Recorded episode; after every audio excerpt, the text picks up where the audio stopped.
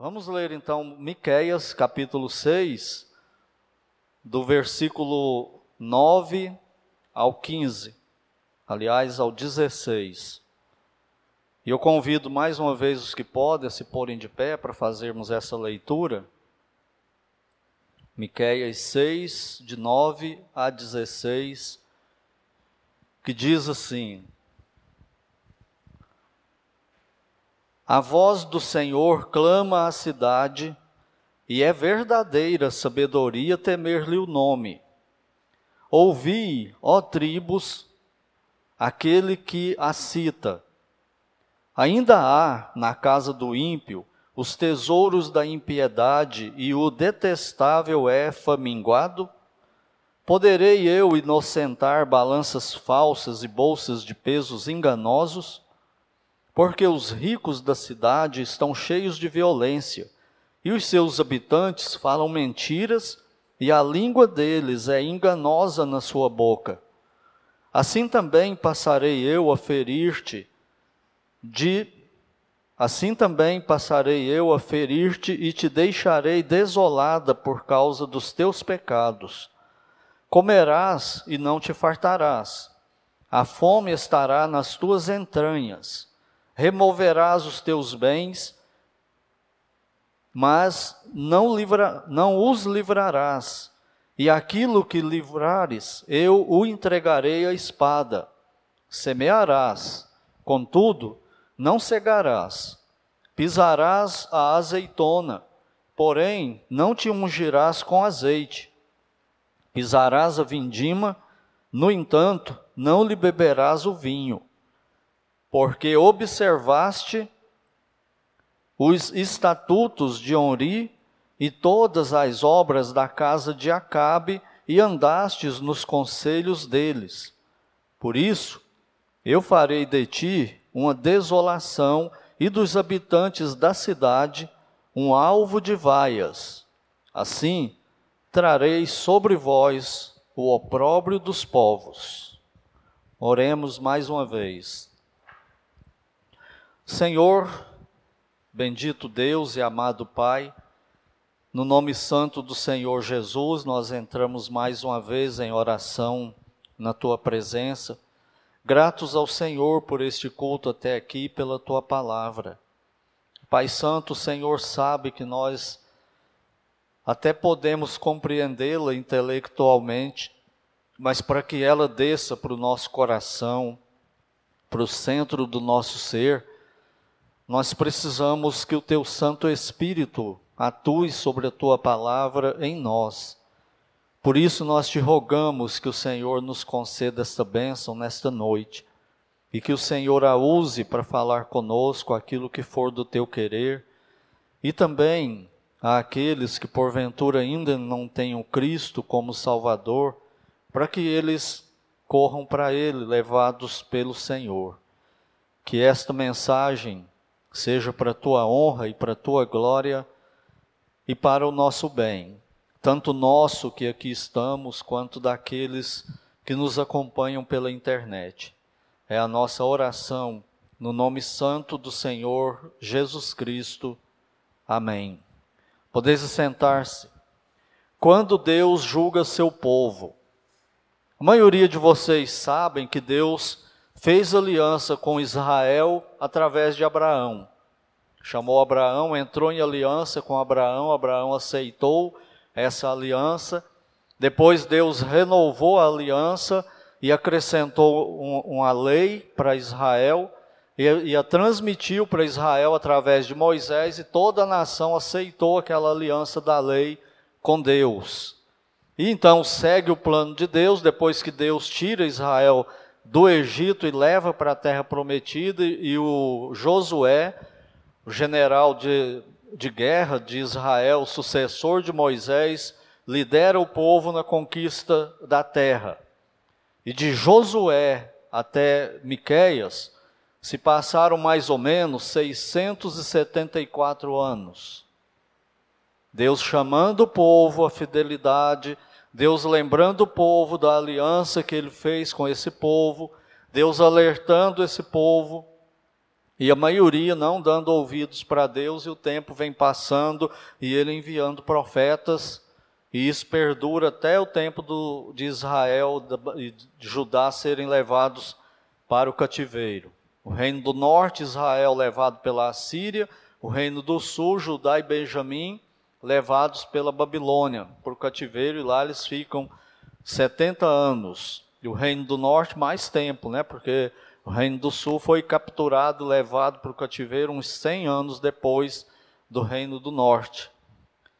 E Deus, então, no capítulo 6 de Miqueias, que é o, o, o mensageiro da vez, que nós estamos vendo aqui, o livro dele, ele, quando chega no capítulo 6, Deus monta o seu tribunal, chama as suas testemunhas, como nós vimos aí nos versículos 1 e 2, apresenta sua controvérsia nos versículos de 3 ao 5, deixa o povo falar nos versículos 6 e 7 e responde ao povo no versículo 8, que foi a nossa pregação do domingo passado à noite.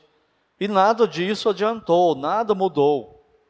Israel continuava do mesmo jeito, só a minoria ouvindo e temendo ao Senhor de fato e levando Deus a sério, e o restante era só religião. Era só rituais, eles continuavam indo no templo, eles continuavam cantando músicas belas, eles continuavam fazendo os sacrifícios, oferecendo os incensos de oração, em forma, as orações em forma de incenso, continuavam fazendo tudo dentro do, do, do programado e do planejado, ordenado por Deus na lei. Porém, sem reverência, sem vida particular com Deus. E Deus estava abominando isso. Ele chega a dizer para Israel no livro de Amós, através do profeta Amós: Eu abomino, eu desprezo, e essas assembleias solenes e essas músicas de vocês não me dão nenhum prazer. Não tinha heresia, não tinha, não tinha samba na música, não tinha coreografia, não tinha nada disso. Não tinha rock na música, e Deus desprezava. Por quê? Porque era só religiosidade. Eram só ritos religiosos, e isso estava irritando o Senhor. E ele envia então Miqueias com esta mensagem. E Deus então anuncia o seu veredito e lembra o povo o que causou esse veredito dele tão severo. E nesse oráculo aqui, nós temos o juízo de Deus, um discurso e uma acusação e uma sentença. Aqui nesses versículos que nós acabamos de ler. E é isso que nós vamos ver hoje à noite. Primeiro o discurso, no versículo 9. Ele diz: A voz do Senhor clama à cidade e depois, no final do versículo, ouvi, ó tribos, aquele que a cita. Então, essa voz do Senhor à cidade, está chamando a atenção de qual cidade? Da cidade de Jerusalém, que era a capital do Reino do, do Sul. E é para Jerusalém que ele está falando. Mas não fica só com Jerusalém, porque no final do versículo 9 ele acrescenta: Ouvi, ó tribos. Então ele está falando para a cidade de Jerusalém, e ele está falando para as tribos de Judá e Benjamim, e ele está falando para todas as outras dez tribos de Israel também. E nós já vimos que essa mensagem acaba atingindo o mundo inteiro, que ele fala, ó povos também, em outras partes aqui do livro. Mas aqui ele está falando diretamente para esse povo e dá-lhe uma ordem. A ordem é ouvir. Lembrem-se, eu já falei isso aqui antes, vou repetir. Toda vez que, que você vir em português, toda vez que você ler um verbo e ele termina com i, é uma ordem. É um verbo que está no imperativo afirmativo. Então, quando Deus fala aqui, ouvir a voz do Senhor, é uma ordem que ele está dando, né? Isso aí funciona como um prestem muita atenção no que eu estou falando, ou no que eu vou falar em seguida.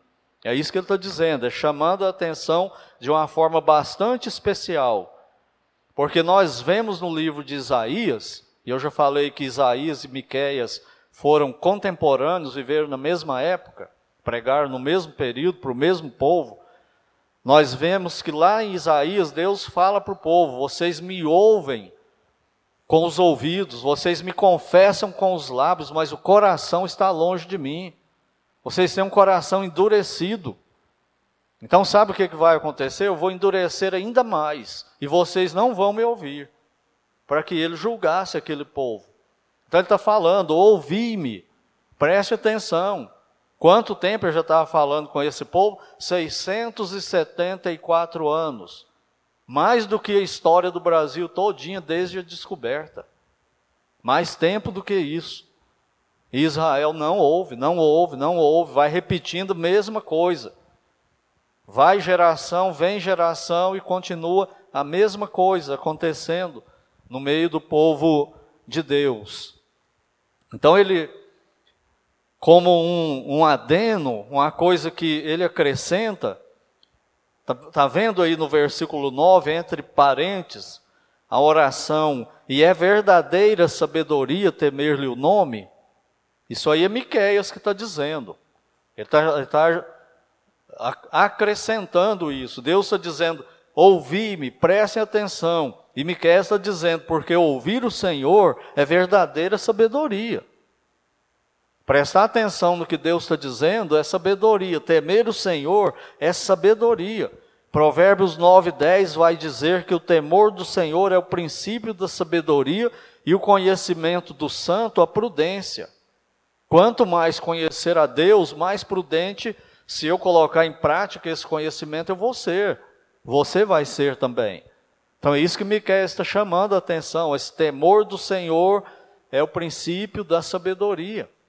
O princípio da sabedoria não é pegar o diploma de doutor, de mestre, de pós-graduado. Não é, não, de PhD. O sabedoria verdadeira é temer o Senhor. Essas coisas são boas, devem somar, e não ser o fim em si mesmas. Então é isso que ele está dizendo, esse é o discurso. E agora, no versículo, nos versículos 10 a 12, Deus apresenta a acusação. E olha que acusação que ele faz aqui, versículos 10 a 12.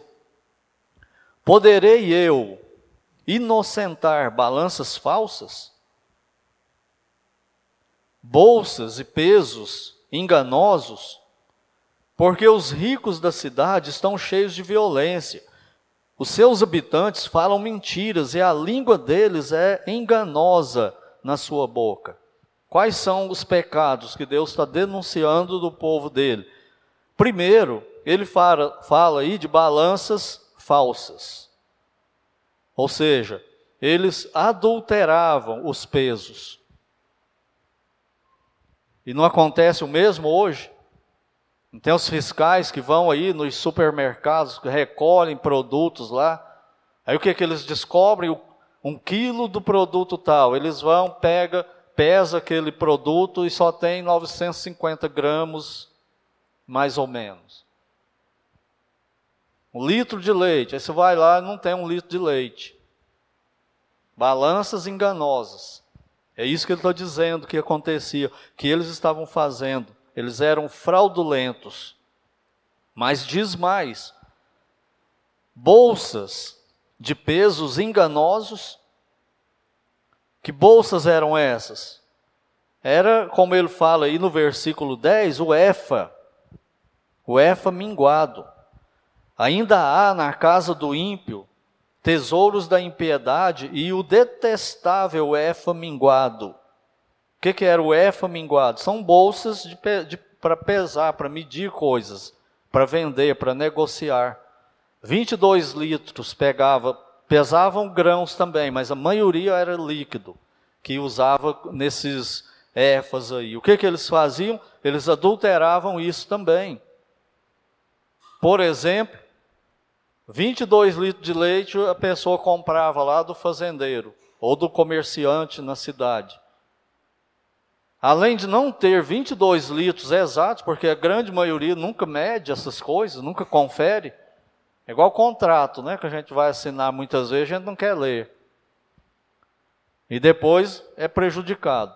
A mesma coisa acontecia com isso aí. Eles iam lá e compravam a coisa e não mediam. além de não ter 22 litros de leite, por exemplo, era 23 litros ou 20 litros de leite e 5 de água, ou 4,5 de água. Ou seja, totalmente desonestos nos seus negócios, levando vantagem sobre as pessoas de forma desonesta. E é isso que Deus está condenando. Esse efa minguado, fala que é detestável, balanças falsas, bolsas de pesos enganosos, mas não ficava só nisso. No versículo 12 diz que os ricos da cidade eram cheios de violência. Lembra que eu já falei que a lei determinava o que, que eles podiam, não podiam vender, comprar, por quanto tempo. Uma pessoa não podia vender uma terra para outra pessoa e ele ficar de posse daquilo para sempre. No ano do jubileu ele tinha que devolver. Os escravos tinham que ser libertados. Mas o que, que os ricos faziam para tomar essas terras? Eles tomavam essas terras, faziam as leis, mudavam a lei que Deus tinha dado através de Moisés e faziam as suas próprias leis, davam legitimidade ao crime deles, crime organizado na nação de Deus, nos poderes do Estado, e era isso que eles estavam fazendo aí. E Deus está condenando isso, e quando o povo ainda vinha reclamar isso, os ricos eram violentos contra eles. Mandavam bater neles, mandavam prender, exigiam a lei que fosse aplicada, a lei que eles fizeram, não a lei de Deus. Essa era a situação catastrófica do povo de Deus. Mas quando chegava no templo para cultuar, quando iam conversar sobre Deus, aí era perfeição. Mas na prática do dia a dia era essa reprovação absurda. Não tinham vida com Deus aí no dia a dia. E ele continua. Agora nos versículos 13 a 15, Deus apresenta a sentença justa dele. Lembrando, né? Deus sempre amou esse povo. Lembra que eu falei 674 anos? Deus chamando esse povo ao arrependimento. Então Deus amou esse povo aí, Deus alertou esse povo o tempo todo, Deus chamou esse povo ao, o tempo todo ao arrependimento para si, ele queria perdoar, ele queria abençoar, ele queria aplicar as bênçãos da lei não a maldição, mas não adiantou, ninguém deu ouvidos, agora acabou, chega. Paciência de Deus se acabou e agora vocês vão para o cativeiro na Babilônia. Agora vocês vão sofrer na Babilônia como escravos. E sou eu que estou fazendo isso com vocês. É o que Deus está dizendo. E ele, e ele diz assim, ó, versículo 13: Assim também passarei, está vendo? Deus, lá no versículo 9, a voz do Senhor clama à cidade. O que, que ele está clamando? Passarei eu a ferir-te e te deixarei desolada. A, cidade né, seria destruída e os habitantes levados para o cativeiro. Você ficará desolada. Por causa de quê? Por causa dos teus pecados. Nós que somos salvos, devemos nos lembrar sempre de uma verdade bíblica. Pecar nunca, jamais será vantajoso para nós. Deus não deixa. Não adianta pecar e querer justificar o pecado, explicar o pecado. Toda vez que nós pecarmos, nós vamos sair perdendo. Sempre foi assim no relacionamento do povo de Deus com Deus e nunca jamais vai ser diferente. Deus não deixa o crente ter sucesso, né? como o Spurgeon já dizia. Deus não permitirá que seus amados tenham sucesso no pecado. Ele não permitirá. Se tem alguém tendo sucesso vivendo em pecado, é porque não é salvo. Pode dizer, esbravejar, gritar que tem certeza da salvação, que um dia fez uma decisão e aceitou o Senhor Jesus como Salvador, e Deus está dizendo: essa pessoa não é salva. Se ela está tendo sucesso no pecado, não é salva, porque Deus não permite. Lembram de Hebreus 12? Deus disciplina quem Ele ama e corrige todos quanto Ele ama, chama por filho e filha. E se tiver sem isso, é, é bastardo e não filho. É o que Deus está dizendo, isso não é uma novidade. Isso sempre foi pregado por Deus na palavra dele. Deus pune pecadores. Versículo 14: Comerás e não te fartarás, a fome estará nas tuas entranhas. Ou seja, Deus ia agir na vida deles de tal forma que o que eles comessem nunca ia satisfazer e que sempre eles iam estar com fome. Ia ser uma nação de fome. Aquela nação que estava numa, numa terra que manava leite e mel, agora vai passar fome. Por quê? Por desobedecer o Senhor, por ser infiel ao Senhor, por causa disso. E ele continua: removerás os teus bens, mas não os livrarás. Você vai esconder, você vai acumular coisa. E você vai tentar guardar isso para você, mas eu não vou deixar. Ele não fala isso também no livro de Malaquias? O salário de vocês, vocês vão receber num bolso furado, porque eu estou fazendo isso. O que vocês ajuntar, eu vou espalhar, por causa de infidelidade, por causa de não levar Deus a sério. Aquilo que, aliás, ainda no versículo 14, eu o entregarei à espada. Aquilo que vocês conseguirem guardar, eu vou entregar isso à espada. Isso significa que seria levado como despojo de guerra pela Babilônia. A Babilônia ia pegar tudo que eles conseguiram juntar e ia levar para a Babilônia. Aquilo que eles lutaram tanto e juntou um pouquinho, escapou do juízo de Deus ali, vai ser passar pelo juízo sendo levado pela Babilônia. Versículo 15 é bastante interessante, porque ele vai na contramão de um princípio bíblico. Mas eu vou explicar. É a única exceção à regra. Qual o princípio bíblico e mandamento que eu estou pensando, que a Bíblia fala? Tudo que o homem semear, o que, que acontece? Ele vai colher. Aqui é a única exceção que isso acontece. É quando nós batemos de frente com Deus. Aí aquilo que a gente semear não vai ser colhido isso. Olha aí como ele fala isso. Semearás, ou seja, vocês vão espalhar, vocês vão plantar as lavouras de vocês, vão plantar sementes boas. Mas olha o que vai acontecer. Contudo, não cegarás. Ou seja, não vai colher muita coisa. E quando colher por exemplo, azeitonas, vai pisar azeitona para fazer o azeite. Porém, Deus enviaria um tipo de praga que não que eles não iriam se ungir com azeite, eles não iam ter azeite. Iam colher azeitonas, mas aconteceria um tipo de praga com elas que eles não conseguiriam fazer azeite, não daria azeite, mesmo que eles pisassem essa azeitona. Pisarás a vindima de uva, né? No entanto, não lhe beberás o vinho.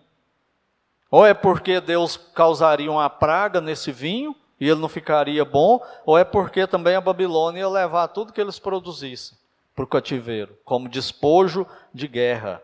É isso que Deus está dizendo aí. Então é isso que Deus está dizendo aqui, e é, e é uma sentença justa, porque ela está embasada na aliança da lei que Israel disse para Moisés, disse para Deus no Monte Sinai: tudo o que o Senhor disser, faremos. E não fizeram coisa nenhuma. A grande maioria, durante todo esse tempo, não está cumprindo a sua parte na aliança com Deus. E aí, no versículo 16, Deus dá meio que um resumo de tudo. Ele diz assim: Porque observaste os estatutos de Onri, e todas as obras da casa de Acabe, e andaste nos conselhos deles. São reis de Israel, né? Se você ler 1 Reis 16, essa história está lá. Tudo que Onri fez. Fez o que era mal perante o Senhor, andou nos conselhos de, de do, do rei de Israel, de Jeroboão, praticando idolatria. seguindo deuses falsos. Foi o que Henri fez. E o filho dele, Acabe, que o sucedeu, foi um dos piores reis de Israel. Inclusive casou com a perversa e depravada e violenta e astuta e falsa Jezabel. Casou com ela. E dentro de pouco tempo, a nação de Israel, o reino do norte, estava adorando os deuses de Jezabel, Baal, representado principalmente no deus Baal, porque trouxe essa mulher, fez aliança, casou com ela para fortalecer o reino, que nem era de Israel, ela, e deu no que deu, por desobediência a Deus. Então, aí nesse versículo 16, Deus dá o resumo de toda essa passagem aqui. De Onri até Miqueias, 199 anos. Só nesse período aí, que Deus está esperando e chamando ao arrependimento, enviando profetas, e o povo não ouve, vai sempre para longe de Deus. E como eu disse, de, de Jeroboão até Miqueias, 234 anos, e aí sim, como eu já disse, de Josué a Miqueias, 674 anos mais ou menos. Os mesmos pecados repetidos, geração após geração, desobedecendo a lei de Deus, desobedecendo ao Senhor, sendo infiéis ao Senhor, não agindo como o Senhor determinou, não cumprindo a parte deles na aliança, e por aí vai. O que essa história hoje nos ensina? O que, que nós podemos tirar de proveito para nós nos nossos dias? Quais são as lições? A primeira delas é que a maioria dos seres humanos não mudam muito em relação a Deus. Você pode pregar, você pode ensinar, você pode orar, você pode insistir, você pode pegar na mão e trazer, eles vão voltar para o erro vão voltar para o pecado, abandonam o Senhor. Isso é repetitivo na história humana e nós estamos vendo isso também no domingo pela manhã. Eles desprezam o Senhor, criam os seus próprios caminhos e amam seus pecados. Amam seus pecados. Amam seu estilo de vida sem Deus. E muitas vezes pega a Bíblia para cobrir tudo isso ainda, igualzinho Israel fazia e viram religiosos. Segunda lição é que Deus é imutável. Se alguns de Israel conseguiam mudar, Deus é imutável. O tempo todo, ele jamais muda. Então ele julga e julgará pecadores com justiça por causa dos seus pecados pessoais e coletivos contra Deus. Não pense que você some na multidão diante de Deus, que não some. Muitas vezes, quando nós agimos, ou a maioria, ou alguns, agem pela internet, no Facebook, Instagram e outras redes sociais aí, ele pensa que ele é invisível, não é? Fala grosso, briga, ataca as pessoas, mas se encontrar cara a cara não é nada daquilo. Mas se a polícia quiser, eles descobrem onde nós estamos, lá na nossa casa. Eles vão lá e nos acham. Não pense que está escondido porque não está. Se nós não conseguimos isso com a internet, imagina com Deus. Se nós sumimos na multidão com Deus. Deus conhece as nossas vidas, Ele conhece cada indivíduo desse planeta. Ele sabe o que a pessoa faz no dia a dia, o que ela pensa, não pensa, as motivações pelo que faz as coisas. Ela sabe o que vai no nosso coração, ele sabe o que vai no nosso coração. Muito mais do que rede social, muito mais do que internet e, experts aí na, na internet, em computadores. Então Deus sabe disso. E também os pecados coletivos de uma família, de uma igreja, de um bairro, de uma cidade, de um estado todo, de uma nação toda. Ele sabe tudo. E ele julga esses pecados e ele pune os pecadores que os pratica. Ele não pune pecados, ele pune pecadores. Já viu aquela ideia, Deus odeia o pecado, mas ama o pecador? É uma ideia não muito bíblica. Como que Deus ama o, o cara que estuprou uma, uma, criança, uma menina, de dois anos de idade matou ela? Como que Deus ama ele e odeia o que ele fez? Quando você olha para ele, você não sente nada, não? Você é, é amoral? Ou você tem moral que faz você ficar irado e exigindo justiça? Você acha que Deus não tem isso, não? Ele tem muito mais do que nós. Então, Deus, a outra lição aqui é essa. Ele é imutável, assim como ele julgou o povo dele e as nações do passado, ele está fazendo a mesma coisa hoje. Terceira lição é que por causa dessa dinâmica de Deus ser assim e agir dessa forma, o mundo não melhorará. O que está por vir? O arrebatamento da igreja e a grande tribulação na terra. Depois o milênio, o grande trono branco, juízo final. E o que vai acontecer com os condenados? Deus vai jogar todos no lago de fogo. Então, gente, essa, essas coisas que acontecem de mal no mundo, isso não vai mudar. E não vai melhorar. A igreja não vai melhorar o mundo, nós não temos poder para isso. Deus já falou para nós, está vindo a grande tribulação, um período de angústia como nunca houve na terra. Isso não aconteceu ainda. Está pela frente. Para a gente mudar o mundo para melhor e criar só coisa boa no mundo, nós vamos ter que fazer com que a palavra de Deus não se cumpra. Porque Deus quer que nós sejamos fiéis apesar de tudo isso. Nós estamos no reino dele. É um reino invisível por enquanto. Então o mundo não vai melhorar, vai piorar. Lá na, na, na Ucrânia, hoje, Rússia, tem, tem a guerra lá, não tem? Mas vocês acham que essa é a única guerra do mundo? Não, essa é a mais famosa, hoje. Mas no mundo hoje existem aí umas 30 regiões de guerra. O Rados pode projetar aí, tem aí? Ou já está lá? Projeta aí para nós. Olha aí no mundo, no mapa. O tanto de guerra hoje. Todas essas marquinhas vermelhas aí, ó, são regiões de guerras. Quase 30 no mundo inteiro. E você acha que o mundo está melhorando? E esses órgãos aí, ONU, OTAN, União Europeia, Bloco do Mercosul, todo mundo preocupado com outras guerras emergentes em outros lugares. Surgindo mais guerras.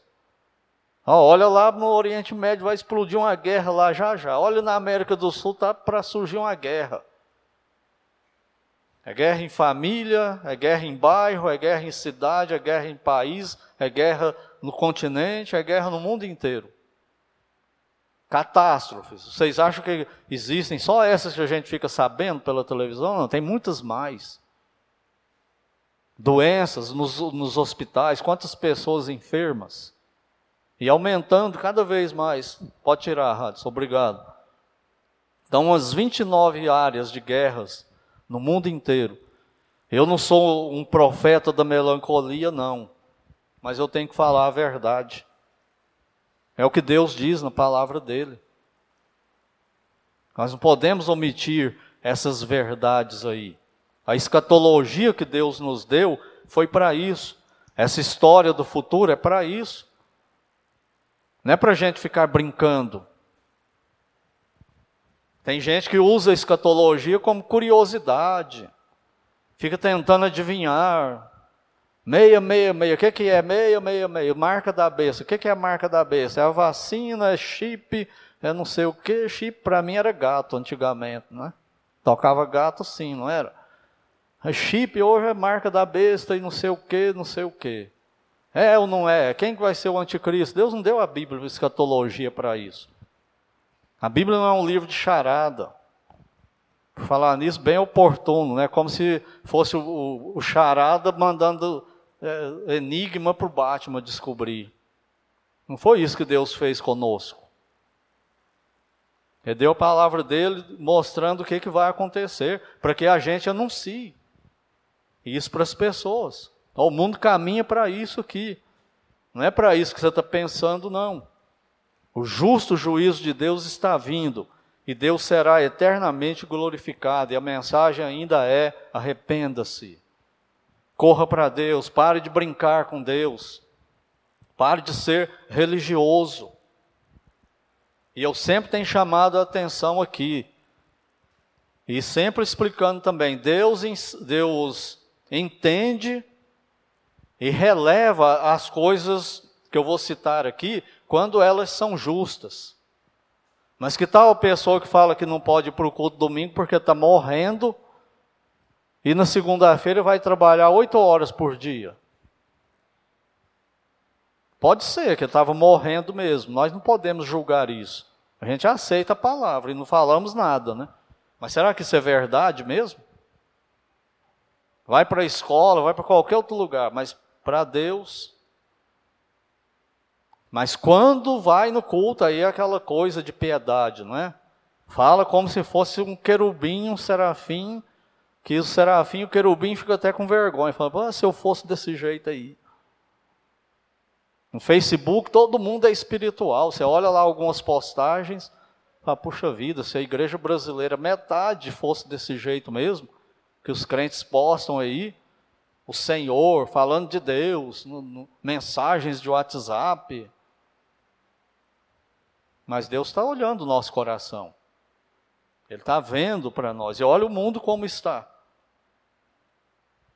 Romanos 1, o juízo de Deus, do céu se manifesta a ira de Deus sobre os desobedientes. Então, cuidado, porque Deus está julgando. E a última lição é que antes do juízo, Deus chama todos ao arrependimento, é a graça, o amor e a misericórdia dele. No Velho Testamento, ele fez isso com os, com os profetas. Lá em Deuteronômio, do capítulo 27 ao 30, tem as bênçãos e as maldições. Olha como é, Deus é justo e bom. Ele apresentava os mandamentos e ele apresentava as bênçãos para quem obedecesse os mandamentos, ele apresentava as maldições para quem desobedecesse os mandamentos, e ele apresentava as bênçãos para quem estivesse desobedecendo e se arrependesse e voltasse para ele. Ele não mudou, ele continuou sendo assim. A partir de Atos 2, ele começou a usar a igreja para fazer isso, e é o nosso papel até hoje para anunciar para o mundo a salvação em Cristo. Arrependa-se dos seus pecados. Esteja pronto para abandonar, para deixar que Cristo seja seu dono, seu Senhor. Não pense que vai passar a perna em Deus falando, Senhor, eu aceito Jesus como meu Salvador. E Deus fala, ah, então eu te salvo. E depois no outro dia você está vivendo igual você sempre viveu aí. Crendo do mesmo jeito, vivendo do mesmo jeito, falando do mesmo jeito. Não tem mudança nenhuma, não tem domínio próprio nenhum, não tem santidade. Considere a sua vida hoje à noite. Nós que somos salvos, estamos debaixo da proteção de Deus, da, da, da perfeição, do perdão através do Senhor Jesus Cristo. Mas não devemos negligenciar a nossa vida por causa disso. Pelo contrário, devemos ser mais fiéis e mais zelosos ainda. Então Deus sempre teve quem falasse dele na terra. No Velho Testamento, os profetas, a partir do Novo, a igreja. Arrependam-se. A mensagem continua assim. E sabe o que continua igual? É que a resposta para isso sempre foi, é e será para sempre pessoal. O filho não é responsável pelo pai, nem os pais pelos filhos, marido pela esposa, esposa pelo marido, e assim por diante. É pessoal, é individual. E a pergunta final é: qual será a sua resposta hoje à noite? Nós que somos salvos com relação à nossa santidade, fidelidade ao Senhor, evangelismo dos incrédulos, e por aí segue. E você que não é salvo, com relação à sua salvação pessoal.